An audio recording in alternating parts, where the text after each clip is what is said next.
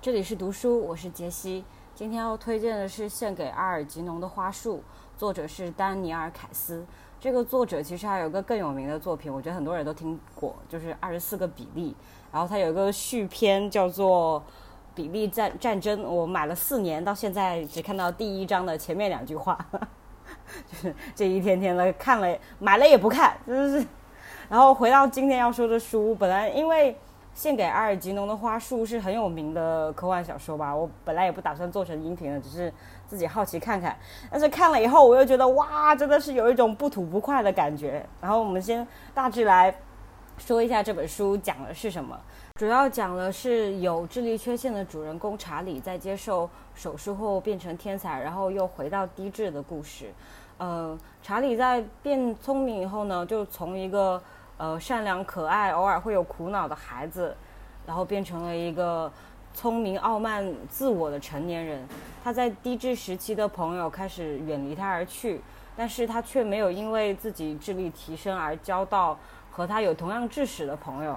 我看的时候，我觉真的觉得不是因为他太聪明了，只是因为他就是人都会傲慢吧。我就觉得就是因为他傲慢，所以。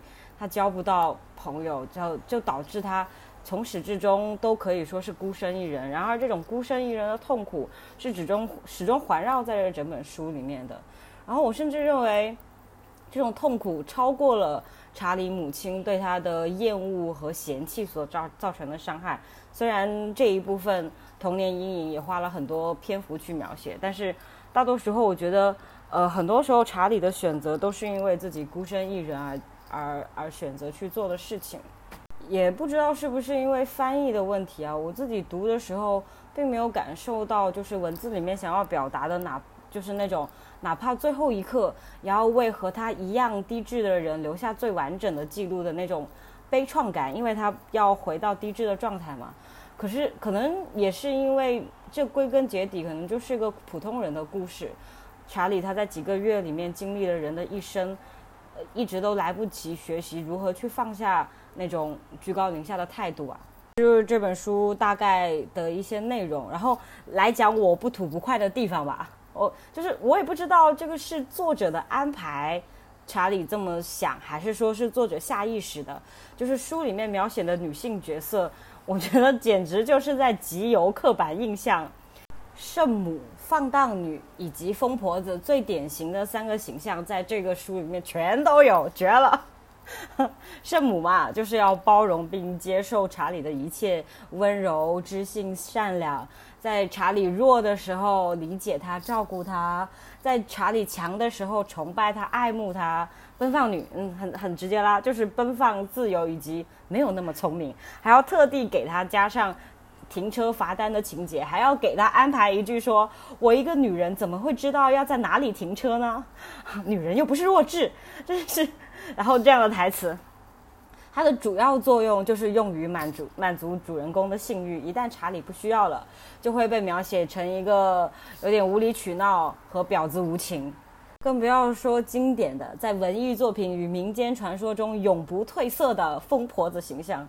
查理的母亲被描写的非常的不可理喻、歇斯底里，但是，然后他转头就认为他的父亲理解并尊重他的存在。可是他的父亲除了抱怨他母亲的偏执以外，没有为他的病做一丝努力，没有在他的失禁以后为他换过一次衣物。这个父亲。只不过是旁观和逃避了，然后他就获得了喜爱。Oh my god！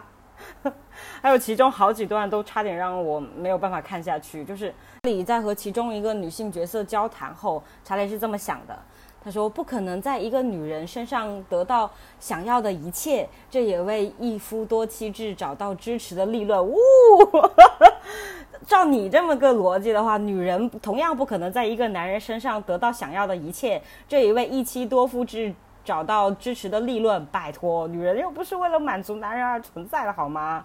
还有，按照这个逻辑的话，任何人都不可能在任何人身上找到想要的一切。人类是不是就应该放弃稳定的亲密关系？嗯，是这个道理吗？以及在很重要的一个情节的转折的研讨会上。就是查理因为一系列的原因，这个什么原因大家继续看，他放跑了，就是名为阿尔吉农的小白鼠，这个行为现场肯定会引起骚乱嘛。然后在他的观察和描写下，女性科研人员全部拎起裙摆尖叫，并暗示他们做科研不进实验室。啊，我看到那我已经极度不耐烦了。到底还要塞多少对于女性的想当然进来？请问，还是那个问题，这到底是出于作者的局限性而下意识写下的，还是查理自己的观察？可是，他是个精通了大部分学科的天才啊，在原著里面他一直这么强调，总不会刚好略过了性别研究和社会制度研究这一类的社会科学吧？说好呢，学科互通呢？嗯。这是个没有人能听的节目，我觉得也不会有人来杠我，但是我还是想说，可能会有人说，就是这是个六几年出版的小说，用得着在这上面打拳吗？我想说，一部作品，一部好作品，不代表它不可以在其中进行反思，不代表不可以指出它的局限性吧。就像我喜欢看男男向的耽美作品，并不意味着我不知道这类作品的产生很大程度上是基于女性对于自身性别的不肯定，甚至厌恶，以及在社会意识上，男性相对于女性来说拥有更多的 privilege，更能屏蔽规训，以达到可以专注的去描写和探讨亲密关系的目的。说到这里，男性群体的高傲已经尽数体现了。嗯，再比如《消失的情人节》，就是前段时间很很多人争论嘛，说是不是在美化猥琐男，就是这是不是一个好看的电影？是，它是一个好看的电影。那它有没有把女主物化成一个类似玩偶一样的东西，并且在无意识的情况下被男主随意操纵？是不是？也是。最重要的并不是我会不会、能不能欣赏这些作品，而是要意识到这些作品里面的这些东西是有问题的，是不对的。然后好。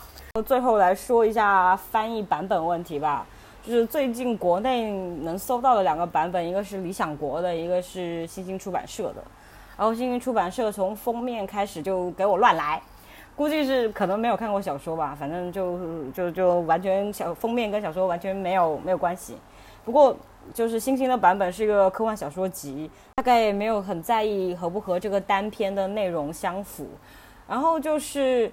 从翻译上来说，星星这个版本校正了所有的错字。为什么这个很重要？因为英文版本中本来就是故意把这个字写错的，他是想在文本上就去突出查理的变化。到星星叫好家伙，标点符号都全是正确的。就因为这样做，就然后他主角不是会重回低智吗？你都没有办法从那个书里面收到那个震撼感。就是，呃，有个豆瓣评论说嘛，当他看到。呃，第一个错字再次出现的时候，他就哭了。你看星星版没有这个感觉的，他就是就是一般人在写文章，知道吗？那种感觉。所以我想说，星星你清醒一点，你可是国内出版科幻最多的出版社，你给我清醒一点，好不好？然后理想国这一版就是规避了刚才星星所说的踩的所有的雷点嘛。我自己是看了一点星星的，然后我就是再去看了理想国的版本。所以我就嗯，不过好像星星这个科幻集目前好像买不到实体书了，图书馆应该还可以借到。嗯，以上就是本期的读书儿。